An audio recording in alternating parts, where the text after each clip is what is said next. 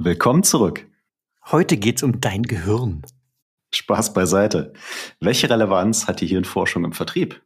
Eine ganze Menge tatsächlich, wie sich herausstellt. Nämlich sowas wie Zuhören, Spiegeltechniken, Argumentationsketten und Kreativität. Ja, und da unsere Gehirne ja eher klein sind, haben wir uns heute mal jemanden eingeladen, der im Gegensatz zu uns sich auch damit auskennt. und damit viel Spaß mit der heutigen Folge.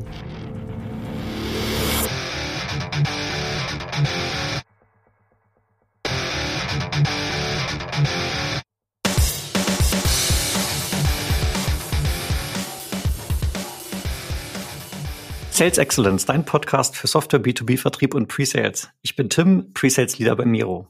Ich bin Jan, Pre-Sales-Leader bei der SAP und somit ein ganz herzliches Willkommen zu unserer heutigen Folge.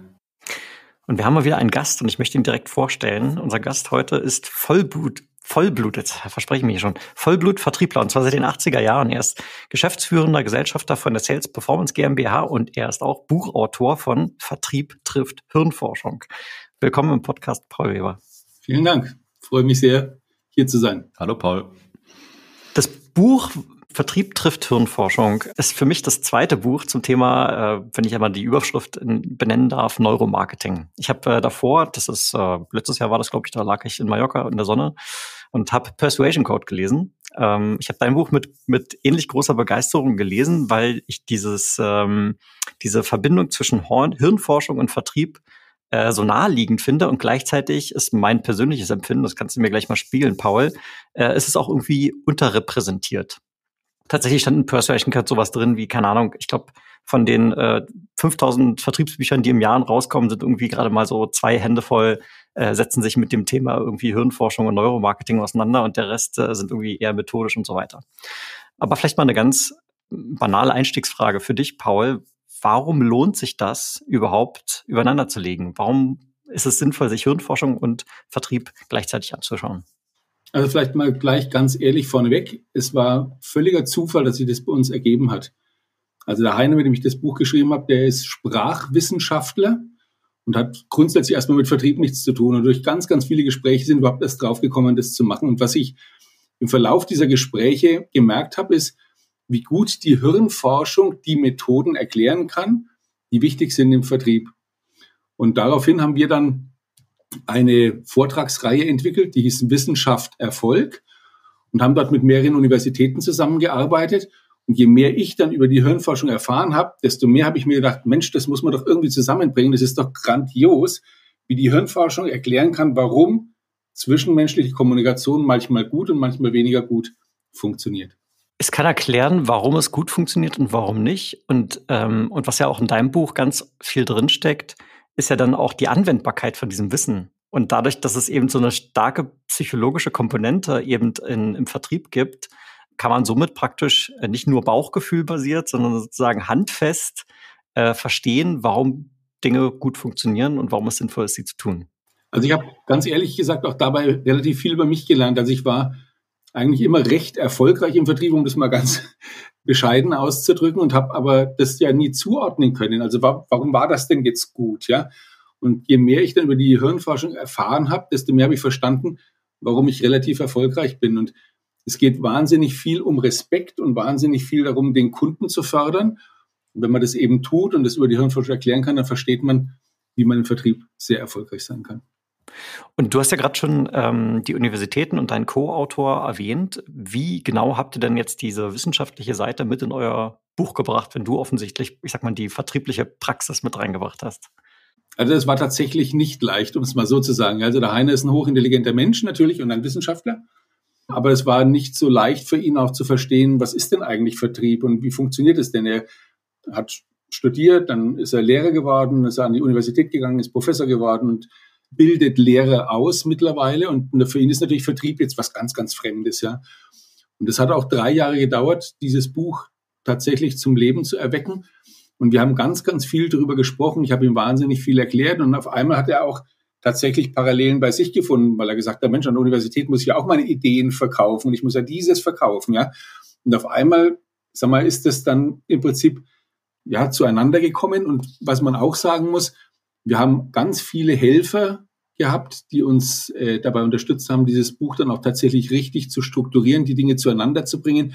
und vor allem so zu formulieren, dass sie nachvollziehbar sind. Das ist ja bei Wissenschaft manchmal nicht ganz leicht. Und ähm, natürlich hat der Heiner eine Sprache, die vielleicht eher nicht so verständlich ist, wenn es um Hirnforschung geht, nicht so nachvollziehbar. Und deswegen mussten wir versuchen, das alles so zu formulieren, dass eben jeder tatsächlich damit auch was gut anfangen kann. Ja, und das wiederum ist ja auch wieder Vertrieb. Ja, genau. okay. Das heißt, die Erkenntnisse, ähm, die ihr jetzt in dem Buch gewonnen habt, die ähm, stammen hauptsächlich aus der Forschung, die der dein Co-Autor Heine ähm, praktisch in seinem Studium, in, in seinen Universitäten, in Studien erarbeitet hat, oder? Ja, also es war so, dass er mir eigentlich den Trigger gesetzt hat. Also das erste Gespräch, was ich mit Heiner darüber hatte, wir kennen uns seit langen, langen Jahren. Irgendwann begann er zu erzählen, dass was ganz Tolles passiert sei. Man könne jetzt eben nachweisen, wenn sich Menschen aufeinander einlassen im Dialog, dass sich die Hirnwellen synchronisieren. Also dass man quasi auf gleicher Wellenlänge liegt. Und dann hat es bei mir Hirnklick gemacht. Und ich habe mir gedacht, das ist ja irre. Ich habe so, Mensch, ihr Wissenschaftler, ihr forscht was in euren Laboren daher, das muss doch alles in die Welt, das müssen doch Unternehmen wissen, ja, und Vertriebler müssen das doch wissen. Und dann haben wir durch diese Veranstaltung Wissenschaft Erfolg, habe ich dann auf einmal Zugang zu noch mehr Wissen bekommen von anderen Universitäten, anderen Professoren und habe dann immer mehr mir diese Verbindung herstellen können, herleiten können und habe umso mehr verstanden, wie wichtig das eigentlich ist. Ja, also dass du zum Beispiel auch Kunden keine Angst machen sollst. Also es ist ja leicht, einem Kunden einmal was zu verkaufen. Ja, das ist überhaupt keine Schwierigkeit, aber man will dem Kunden ja lange Jahre was verkaufen, will mit ihm eine tolle Geschäftsbeziehung haben. Ja, und dann ist eben halt ganz, ganz wichtig, dass man ein paar bestimmte Dinge nicht macht und unter anderem Angst machen ist sicherlich kein ganz guter Ratgeber, weil dann dieser Amygdala, dieser Mandelkern eben aktiviert wird, dass alles Schlechte ist dort gespeichert. Ja, und dann machst du dem Kunden halt Angst und schlägst ihn halt im wahrsten Sinne des Wortes in die Flucht. ja, diese, diese berühmte, zu Englisch sagt man mal so Flight or Fight äh, Response, nicht wahr? Ja. Und damit hast du eigentlich die perfekte Vorlage geliefert, ähm, jetzt um vielleicht auch unsere Zuhörenden ein bisschen äh, mit abzuholen. Wir haben äh, dein Buch hervorliegend und wir haben jetzt im Prinzip, ich sag mal, so einen so einen Querschnitt über ein paar Kapitel äh, gewagt und haben einfach mal hier und da ein paar Fragen rausgepickt, wo wir einfach mal reingehen können. Das heißt, äh, es ist äh, sicherlich nicht voll repräsentativ vom Gesamtbuch, aber wir werden vielleicht hier und da ein paar interessante Passagen äh, näher beleuchten können. Und ein Stichwort hast du gerade nämlich, schon genannt. Das war die erste Frage, die äh, ich mir stelle, die ich dir stellen wollte, nämlich das Gehirn synchronisieren. Ne? Genau genommen steht sowas drin bei dir in dem Buch. Äh, aktiv zuhören synchronisiert Gehirne. Und vielleicht können wir das noch mal eins tiefer legen. Was was bedeutet das eigentlich? Also jetzt gebe ich es mal mit meinen Vertriebsworten wieder. Ja. ja. wir sind ja unter uns ja. Wir sind ja unter uns ja. Ich hoffe, der Heiner hört den Podcast nie. Nein, Quatsch. Was ich, glaube ich, ganz, ganz wichtig finde, ist, dass du versuchst, wirklich in deinen Kunden einzutauchen. Und mir ist es relativ häufig gelungen bei Kunden, dass ich versucht habe, mich in seine Gedankenwelt voll hinein zu versetzen, damit ich wirklich nachvollziehen konnte, in was für einer Gefühlswelt, in einer Gedankenwelt ist er und welche Problemfelder hat er denn eigentlich gerade zu lösen. Und wenn du versuchst, dich da wirklich mit dem Kunden zu synchronisieren, ich habe das teilweise gespürt, ohne eben halt zu wissen, dass das so ist, ja, das hilft wahnsinnig mit dem Kunden, das klingt jetzt vielleicht ein bisschen pathetisch, ja, aber eins zu werden. Und wenn du dir wirklich tatsächlich, wenn du es schaffst, dich so in den Kunden hineinzuversetzen, dass du sagst, ich bin in seiner Situation und schaffe es jetzt, Gedanken zu finden, die ihm helfen, in eine erfolgreiche, attraktivere, schönere Zukunft zu kommen, dann ist das aus meiner Sicht die Grundlage für Vertriebserfolg. Und deswegen ist das so wichtig und man kann das wirklich, also ich glaube es zumindest, ja, ich meine es gespürt zu haben oder meine es zu spüren, wenn ich mit Kunden wirklich zusammenkomme. Ähm, das ist ein Gefühl des Vertrauens und der quasi schon Zusammengehörigkeit. Und dann sind mir irre Sachen passiert, ja, dass mir Leute halt teilweise im Erstgespräch schon so vertraut haben, dass sie mir halt wirklich Dinge erzählt haben, wo ich mir dachte, huiuiui, jetzt öffnet er sich aber ordentlich, ja wo man es vielleicht nicht erwartet hätte. Und ich glaube, das ist eben halt, wenn man sich wirklich synchronisiert, dann entsteht auch Vertrauen und dann kann man mit dem Kunden eben tatsächlich in Felder einsteigen, die ihm dann eben halt später helfen, erfolgreicher zu werden. Ja, ich glaube, damit rennst du bei uns auch offene Türen ein. Also jeder, der hier regelmäßig bei uns im Podcast reinhört, wird wissen, dass Jan und ich ein starker, starker Vertreter von Qualification und Discovery sind. Also viele Fragen gehören sicherlich dazu und äh, das tiefe Verständnis vom Gegenüber, um dann überhaupt erstmal ähm, noch fernab von irgendwelchen Lösungsvorschlägen zu arbeiten, sondern erstmal zu verstehen, bevor man äh, welche Ratschläge oder Empfehlungen ausspricht. Und das höre ich da jetzt bei dir auch raus. Und äh, was ich auch raushöre, und das, das kann ich zumindest aus meiner Erfahrung bestätigen, dass wenn man anfängt, den Sachverhalt beim Kunden mit seinen eigenen Worten wiederzugeben, also nicht jetzt einfach nur Wort für Wort irgendwie wiederholt, sondern irgendwie verstanden hat und selber wiedergibt und sich dann sozusagen das, das Kopfnicken vom Gegenüber abholt, dass das ähm, eine Einigkeit erzeugt. Und ich glaube, das ist das, was du ja hier auch meinst. Absolut, das ist das Spiegeln. Und das Spiegeln ist in ganz vielen Gesprächssituationen extrem hilfreich. Mal vielleicht eine Situation, wo Spiegeltechnik, wo man es gar nicht so vermutet. Man hat in Amerika mal einen Test gemacht mit Bedienungen in Restaurants und hat der eine Bedienung gesagt, sie soll immer nur loben für das, was der Kunde gerade bestellt hat. Also wenn er sagt, ich hätte gerne einen Schnitzel oder einen Burger, dann Mensch, das ist ja toll, sehr gut, gute Wahl, ja. Und dann gab es einen, der sollte einfach immer nur wiederholen und spiegeln und der hat mit Abstand mehr Trinkgeld bekommen. Also dieses Wiedergeben und sich mit dem Kunden verbinden und dieses Vertrauen schaffen, ja, das zahlt sich also jetzt vielleicht auch in diesem kleinen Beispiel tatsächlich aus. Und ich glaube, dass das eben halt extrem wichtig ist, dass man dem Kunden auch immer widerspiegelt, ich habe dich nach meinem Dafürhalten verstanden, dass der Kunde aber auch einschreiten kann und sagen, nee, nee, nee, ich habe es eigentlich ganz anders gemeint, ja. Also ich glaube, dass es ganz, ganz wichtig ist, da eine wirkliche ja, Basis zu finden, auf der man vernünftig miteinander arbeiten kann. Ja, ich wollte gerade, also ja, viel, vielen Dank, lieber Tim. Ich wollte auch mal meine Zustimmung geben und äh, ich habe der Gedanke, der mir jetzt in den Kopf gekommen ist, ist, es ist ja heute schon, also du kannst dich ja heute schon dadurch unterscheiden, dass du überhaupt mal aktiv anwesend bist. Gerade wenn ich an so virtuelle Meeting-Situationen denke, ne, wo ich äh, das reihenweise erlebe, die Leute machen ihre Kamera nicht an.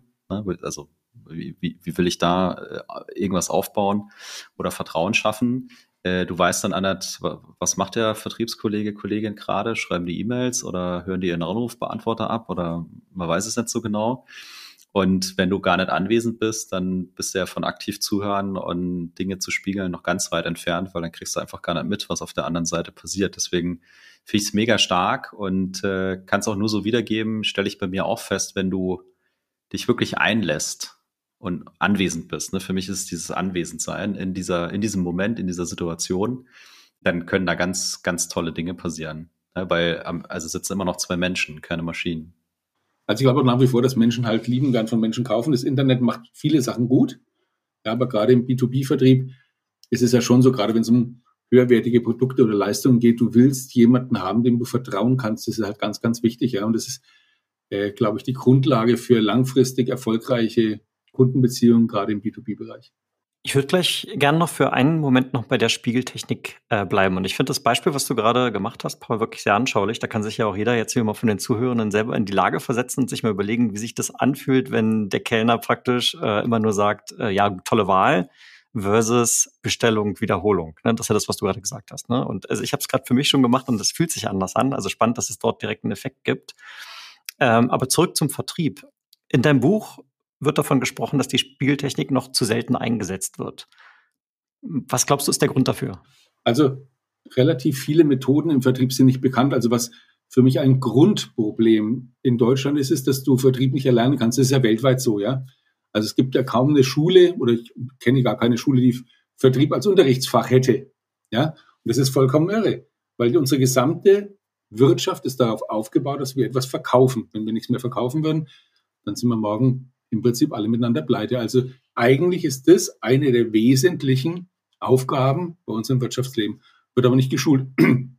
Auch an Universitäten gibt es ganz wenig Kurse, die du da belegen kannst in der Richtung. Deswegen sind halt viele Methoden einfach nicht bekannt. Und ich habe relativ viel über Vertrieb gelesen auch. Und was sich die Menschen halt immer wünschen, ist eine pauschale Lösung. Also wenn der Kunde so sagt, sage ich so und dann habe ich den Auftrag gewonnen. Das ist natürlich alles dummes Zeug, ja. Und Methoden, mit denen du wirklich tatsächlich zu dem Kunden findest und wie du mit dem Kunden so kommunizieren kannst, dass er sich für dich öffnet und ihm tatsächlich Hilfestellung leisten kannst, das ist einfach nicht bekannt. Und diese Spiegeltechnik ist etwas, das ist aus meiner Sicht ein Juwel, ja, aber es ist halt einfach bei vielen Firmen nicht bekannt, Vertriebsleuten nicht bekannt. Ich mache es jetzt seit über 30 Jahren und muss sagen, das war für alle irgendwie so eine neue Geschichte und es ist auch muss man auch sagen, es macht Mühe, es anzuwenden, weil es eine Veränderung von Sprache ist. Und deswegen ist es so schwierig für Vertriebsleute, das zu erlernen. Du musst halt, und das ist vielleicht die schlechte Nachricht zu unserem Buch, alles, was du da drin liest, musst du halt üben, üben, üben, üben, damit es irgendwann funktioniert. Tja, vom, vom Wissen zum Können. Genau. Wie diesem Podcast ja, so. schon häufiger das mal, so. Genau. ähm, schon häufiger mal zitiert haben. Du hast, und wo wir bei Zuhören sind, ne? später ähm, hast du mal so einen Satz drin, der hat mich auch irgendwie sehr angesprochen und ich, ich, ich habe mich direkt wiedergefunden darin. Da sagst du sowas wie, man braucht einen gewissen Entspannungsgrad, damit man seinen Kunden wirklich unbeschwert zuhören kann. Und also mich hat das insbesondere getriggert, weil meine Wahrnehmung ist, und kannst mir ja gerne mal gleich spiegeln, äh, Wortspiel nicht äh, intendiert, dass sehr häufig doch das Phänomen ist in diesen Kundengesprächen, gerade auch so am Anfang, dass man zwar schon vielleicht hier und da mal eine schlaue Frage stellt und dann kommt natürlich auch eine Antwort, aber sobald irgendwelche Triggerworte fallen dabei, ist in einem Kopf, ich sag mal, da kommt der, der, der Impuls, dass man darauf antworten möchte und dass man direkt die Lösung bereitstellen möchte. Und was ich beobachte ist, und auch bei mir selber wohlgemerkt, diesen Impuls zu unterdrücken und erstmal weg irgendwie zu gehen von, von, von den Lösungen, die ich anbieten kann, sondern eben wirklich noch besser zuzuhören. Ist es das, was du damit meinst, mit diesem Entspannungsgrad, irgendwie meine eigenen, mein eigenes Wissen erstmal fallen zu lassen und ganz offen irgendwie zuzuhören? Ist das, geht es in diese Richtung? Absolut. Absolut. Also, was ja schwierig ist, ja, und jetzt hoffe ich, dass ich mir mit euren Hörern nicht verscherze. Aber nachdem, nachdem Vertrieb ja nirgendwo erlernt werden kann, macht man halt häufig eins, man nimmt die Extrovertiertesten, ja, sagt, die können gut auf andere Leute zugehen und die schickt man jetzt in den Vertrieb. Und das Schlimme ist, dass man sie nicht ausstattet mit dem Handwerkszeug, was die eigentlich brauchen. Also im Verlauf des Buches geht es ja irgendwann auch mal um Nutzenargumentation, ja, und die wird eigentlich dem Vertriebsmitarbeiter nicht mitgegeben. Also letztendlich hat der Vertriebsmitarbeiter den Drang, den absoluten, einfach zu sagen, also wir sind die Größten und das ist mein Hund, mein Haus, mein Auto. Und das muss dann für den Kunden überzeugend sein, ja. Aber das Schwierige ist, wenn du dem Kunden nicht zuhörst, kannst du dem Kunden gar nicht sagen, was deine Leistungen und deine Produkte eigentlich tatsächlich bei ihm bewirken. Und das ist aber einer der ganz, ganz springenden Punkte, ja. Also du kannst dem Kunden natürlich mal was aufs Auge drücken oder vielleicht ist dein Produkt so gut, dass der Kunde sagt, Mensch, her damit, das ist ja ganz, ganz toll. Aber eigentlich musst du in der Lage sein, dem Kunden zu sagen, was dein Produkt, deine Leistung bei ihm im Unternehmen bewirkt und was am Ende des Tages für Nutzen davon hat. Und das wird nicht geschult, das ist nicht da. Deswegen ist halt im Prinzip immer, wie du so schön sagst, so ein Trigger. Ich muss da jetzt sagen, was wir alles Tolles machen. Und dabei bleibt es aber meistens stecken und dann kann sich der Kunde versuchen, selbst zu erschließen, was ihm das tatsächlich eigentlich bringt. Stellen wir im Vertrieb den falschen Typ Mensch ein? Das ist eine sehr, sehr gute Frage. Ist übrigens witzig, ja. Wir haben ja auch die, die Motivationstypologie drin. Und da arbeiten wir sehr viel mit Insights mit Frank Schelen zusammen. Und der Frank hat es mal so schön dargestellt. Er hat gesagt, die erfolgreichen Vertriebstypen sind weltweit sehr, sehr unterschiedlich. Also in Amerika hast du eher die Roten, die ganz, ganz extrovertierten, die eben halt tatsächlich erstmal trommeln und sagen, was sie alles mega gut können. In Europa sind es eher die gelben Typen und in China tatsächlich eher die blau-grünen Typen, ja. Und ich glaube, am Ende des Tages ist eines wichtig. Also ich arbeite zum Beispiel wahnsinnig gern mit Ingenieuren zusammen, die sagen, ich kann überhaupt nicht verkaufen, ja. Und es ist ein Segen, mit Ingenieuren zu arbeiten, weil sie A, die Demut haben, zu sagen, ich kann nicht verkaufen aber B, die Intelligenz haben, die Systematik dahinter zu verstehen.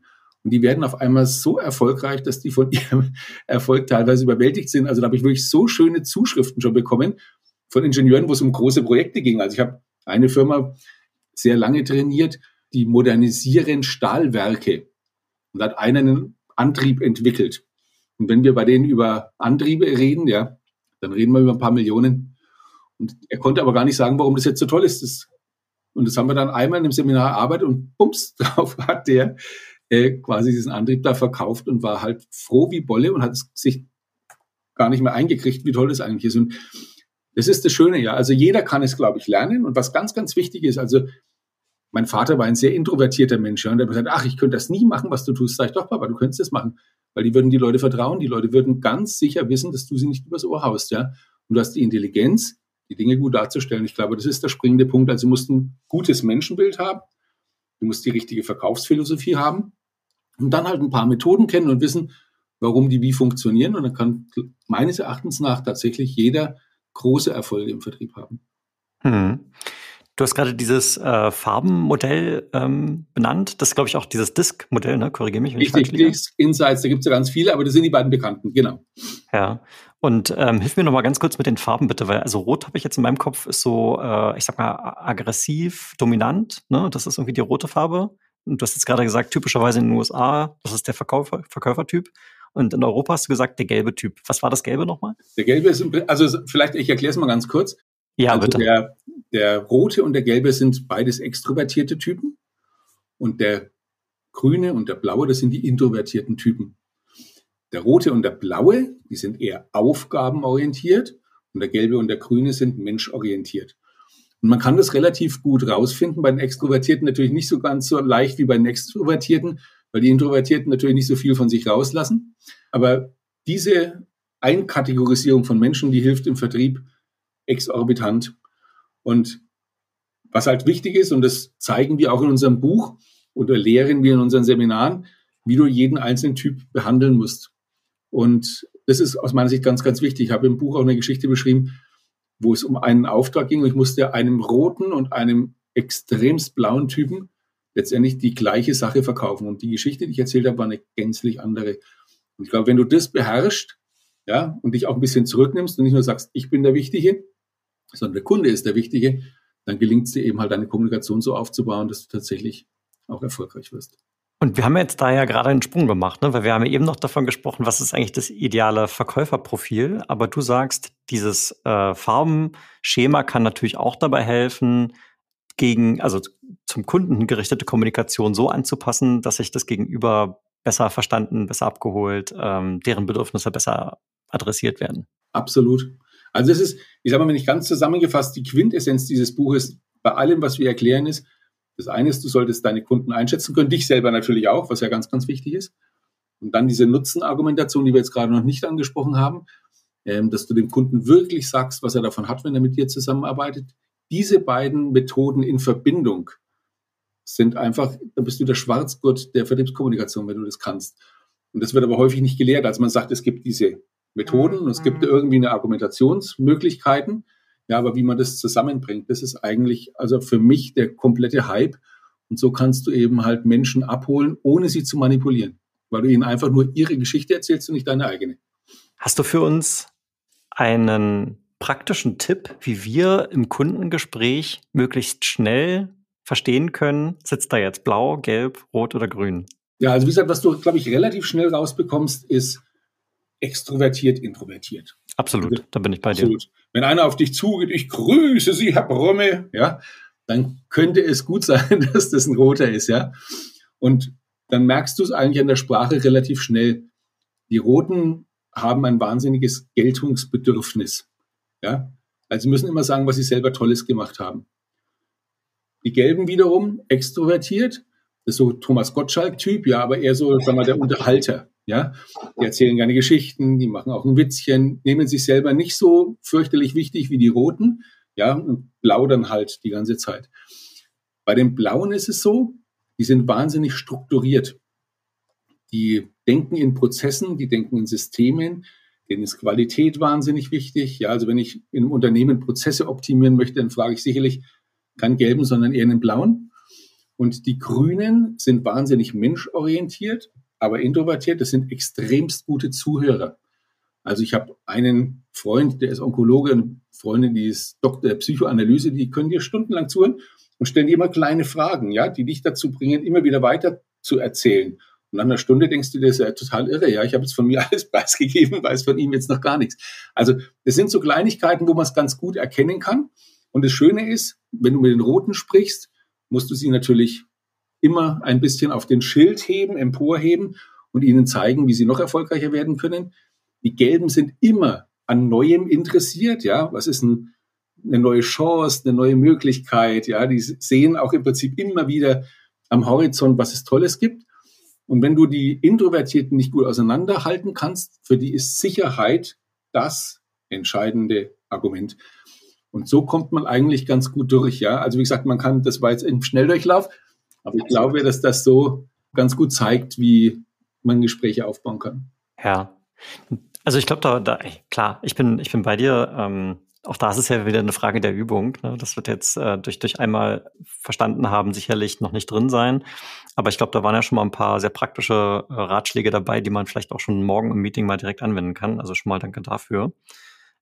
Und ich glaube, was man vielleicht als Disclaimer hinzufügen darf, ist, man ist ja nicht immer 100% eins. Ne? Ich glaube, jeder Mensch, natürlich sind wir sehr verschieden und haben irgendwie wahrscheinlich gewisse Ausprägungen. Aber ich denke, dein Punkt ist ja zu sagen, irgendeine von diesen Farben, wenn wir jetzt mal dabei bleiben, äh, ist halt dominant gegenüber den anderen. Was nicht heißt, dass die nicht da sind. Ja. Genau, also es gibt niemanden, der in Reinform vorliegt. Also es gibt niemanden, der jetzt nur rot ist, auch wenn es, was ich, Leute gibt wie Uli Hoeneß, ja, der sicherlich einen extremst hohen Rotanteil hat, ja. Es gibt immer eine Mischform, aber du musst eben halt seinen größten Trigger finden und im Übrigen, weil du vorhin auch so schön gesagt hast, wir sind alle unterschiedlich, wo die Motivationstypologie auch hilft, ist, den anderen besser zu verstehen und ihm mehr Wert zu schätzen. Also wenn jetzt vielleicht ein introvertierter Mensch er im Moment nicht so gerade mein erster Gesprächspartner ist, ja, und ich mir denke, ach Mensch, komm ein bisschen aus dir raus, ja, hilft es wahnsinnig gut zu erkennen, wo dem seine Stärken sind und eben den Respekt zu entwickeln die einfach notwendig ist, um eine vernünftige Gesprächsgrundlage zu haben. Also auch dafür ist es extrem hilfreich. Du sprichst in eurem Buch auch über die Kreativität. Und das fand ich sehr, sehr spannend, weil du dann irgendwann sagst, was haben eigentlich Kreativität und Abwaschen miteinander zu tun? Was verbirgt sich hinter der Geschichte? Also das ist auch so eine Geschichte. Ich glaube, du musst einen guten Entspannungsgrad haben, wenn du beim Kunden bist. Also wenn du vollkommen unter Druck stehst, und einfach unbedingt den nächsten Auftrag brauchst, dann wirst du nicht frei sein und wirst dem Kunden nicht gut zuhören können, ja, weil du einfach im Prinzip Stress hast.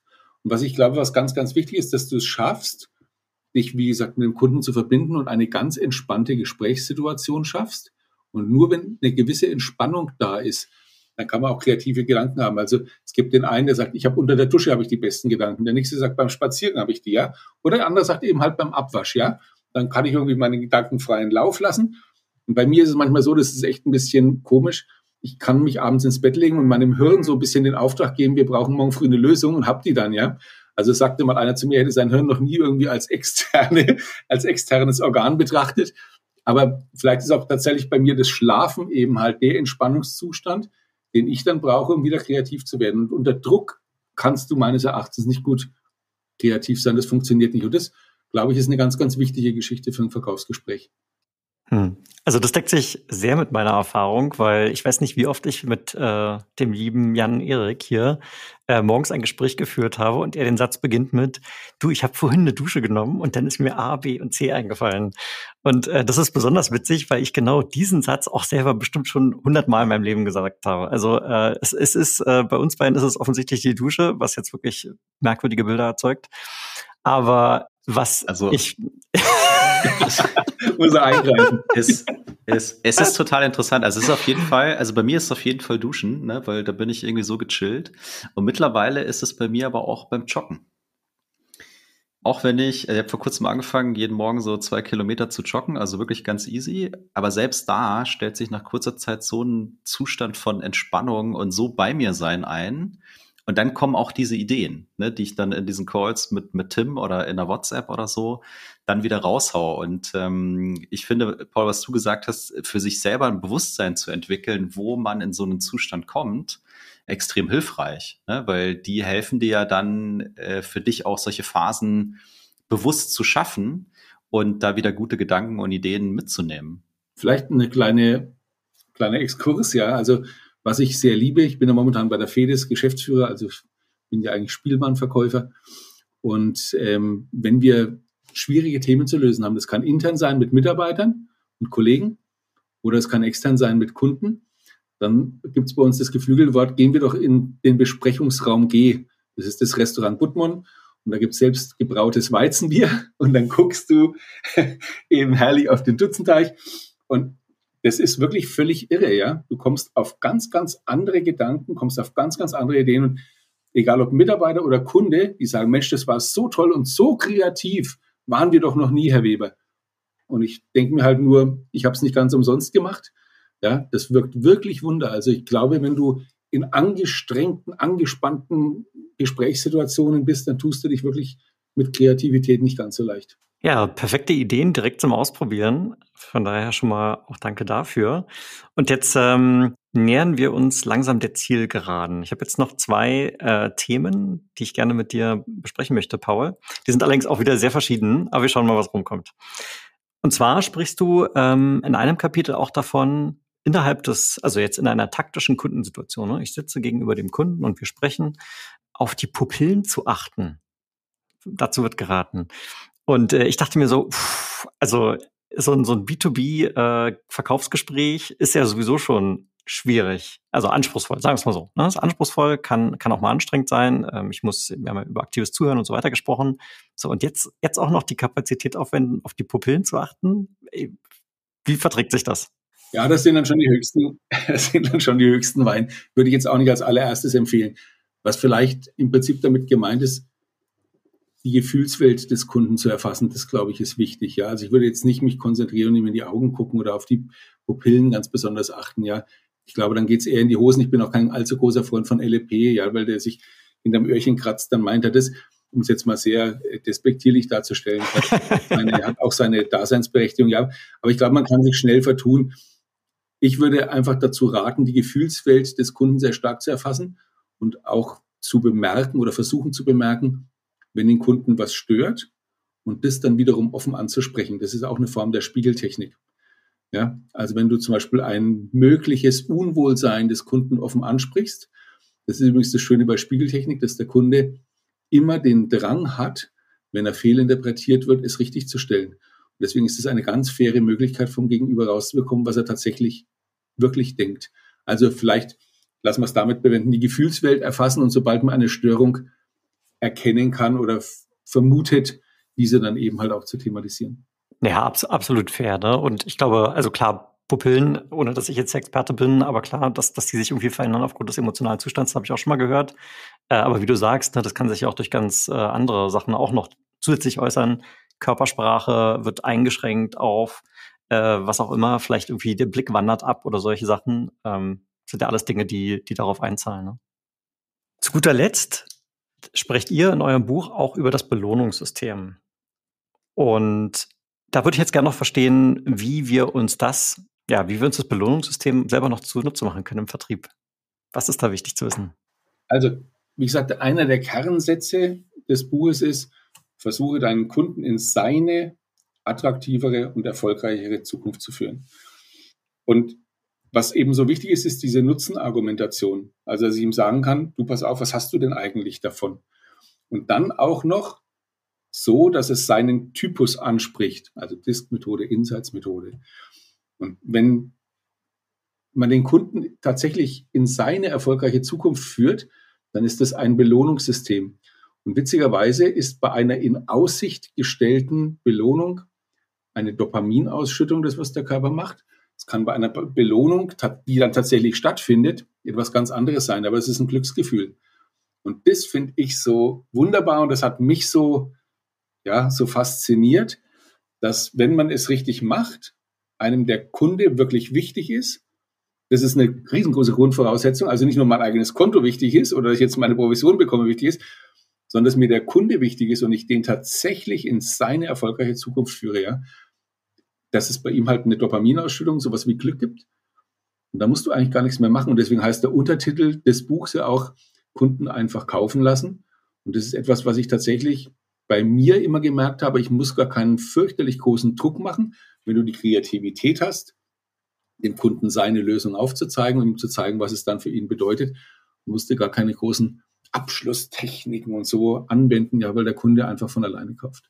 Und das ist etwas, wie gesagt, was irre ist und was dann eben halt auch Menschen, glaube ich, sehr viel Spaß machen kann, sehr viel Freude bringen kann, zu verkaufen, die vorher dachten, sie seien gar keine Verkäufer. Nur damit ich den, den einen Satz, den du gerade gesagt hast, richtig verstehe. Du hast gerade gesagt, diese Dopaminausschüttung, also die Funktion des Belohnungssystems, die findet schon dann statt, wenn etwas in Aussicht gestellt wird. Also wenn du in der Lage bist, das so zu artikulieren, dass beim Gegenüber ein Bild entsteht von der Zukunft, ohne dass die jetzt schon eingetroffen sein muss, sondern einfach nur der Gedanke daran, dass das so kommen könnte oder wird. aber Zukunft. Ja, macht, macht ihn glücklich. Ja. Ja, das ist verrückt. Ja. Äh, das ist verrückt. Und äh, sicherlich etwas, was man äh, im Vertrieb auf jeden Fall mal ähm, wissen sollte, ja. Ähm, weil am Ende ist das ganz viel Psychologie und du hast uns ja heute hier ähm, schon einige Einsichten gegeben, wie Vertrieb und Hirnforschung tatsächlich also zusammengehört und wo man dort für sich im Vertrieb vielleicht Dinge nutzen kann, um noch erfolgreicher zu werden. Und jetzt habe ich noch eine letzte Frage für dich. Und du hast ja vorhin so schön gesagt, äh, dass ihr auch mit Ingenieuren zusammenarbeitet und die praktisch vertrieblich ausbildet. So, Jan und ich, wir bewegen uns im Prinzip ausschließlich im SaaS-Umfeld, Software as a Service. So. Und dort gibt es eine Rolle, die heißt Sales Engineer. Das ist das, was wir, also Jan und ich auch machen. Im Prinzip seit zehn Jahren machen wir technischen Vertrieb im Softwareumfeld, aber technischer Hintergrund. Ne? Und auch viele Leute, die eben diese Rolle Sales Engineer innehaben, haben einen technischen Hintergrund. Wenn du jetzt eine WhatsApp schreiben könntest an, an die Sales Engineer dieser, dieser Welt, was würde da drin stehen? Na, jetzt könnte ich es mir leicht machen und sagen, lest mein Buch. Ähm. das packen wir sowieso in die Show Notes runter.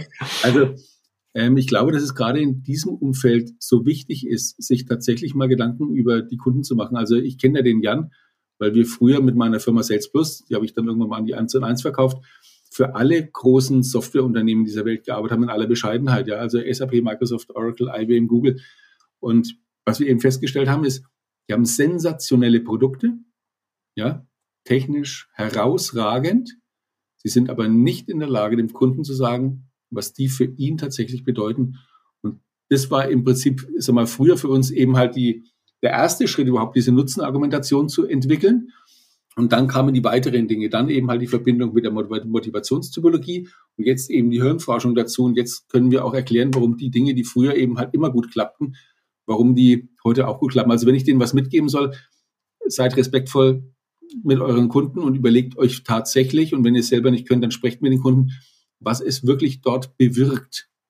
Ja, und was die Kunden am Ende des Tages davon haben, also Nutzenbegründung und der tatsächliche Nutzen. Und wenn du in der Lage bist, das tatsächlich schon zu formulieren, hebst du dich meist schon von allen anderen Technikern ab, die in dem Umfeld tätig sind. Vielen Dank für dieses Schlusswort, Paul. Und vielen Dank, dass du dir die Zeit genommen hast, uns hier im Sales Excellence Podcast mal zu besuchen und äh, ein bisschen Einblick in dein Buch zu geben. Wie gesagt, ich werde das Buch in den Shownotes verlinken. Wenn ihr also Lust habt, jetzt äh, das zu lesen, könnt euch das gerne klicken. Ähm, Jan, jetzt gucke ich noch mal in deine Richtung. Liegt hier noch was auf dem Herzen? Das ist lieb von dir. Nee, ich, äh, bei mir schüttet sich Dopamin schon aus ohne Ende. Weil dieses äh, mit euch hier zu sein für mich ja schon, schon die Belohnung ist. Welche Farbe ähm, hat der ähm, Paul? Ich habe mir die ganze Zeit Gedanken gemacht, welche Farben hat der Tim? Ich auch. Darauf könnte ich dir eher eine Antwort geben. Ich weiß nicht. Äh, ich rate jetzt einfach mal. Also Paul würde ich schon eher so extrovertiert einordnen. In den meisten Situationen, so wie ich, so wie ich ihn erlebt habe. Ist so? Ähm, ich plädiere für Rot. Genau, also Rot auf jeden Fall, aber eben auch äh, eine sehr gute Fokussierung auf die Menschen, mit denen er zu tun hat und da eine gute Wahrnehmung zu haben. Äh, und das dann auf eine sehr elegante Art und Weise miteinander, miteinander zu verbinden. Also ich habe tatsächlich auch diesen Insights-Test gemacht. Also wer den machen möchte, das ist ein wissenschaftlicher Test. Ansonsten kann man es bei uns auf der Homepage etwas einfacher und kostenfrei haben, so einen Test zu machen. Wer den wissenschaftlichen will, der macht es bei Insights. Und ich habe tatsächlich einen richtig großen Gelbanteil, weil ich eben sehr extrovertiert, aber eben halt auch extrem menschorientiert bin.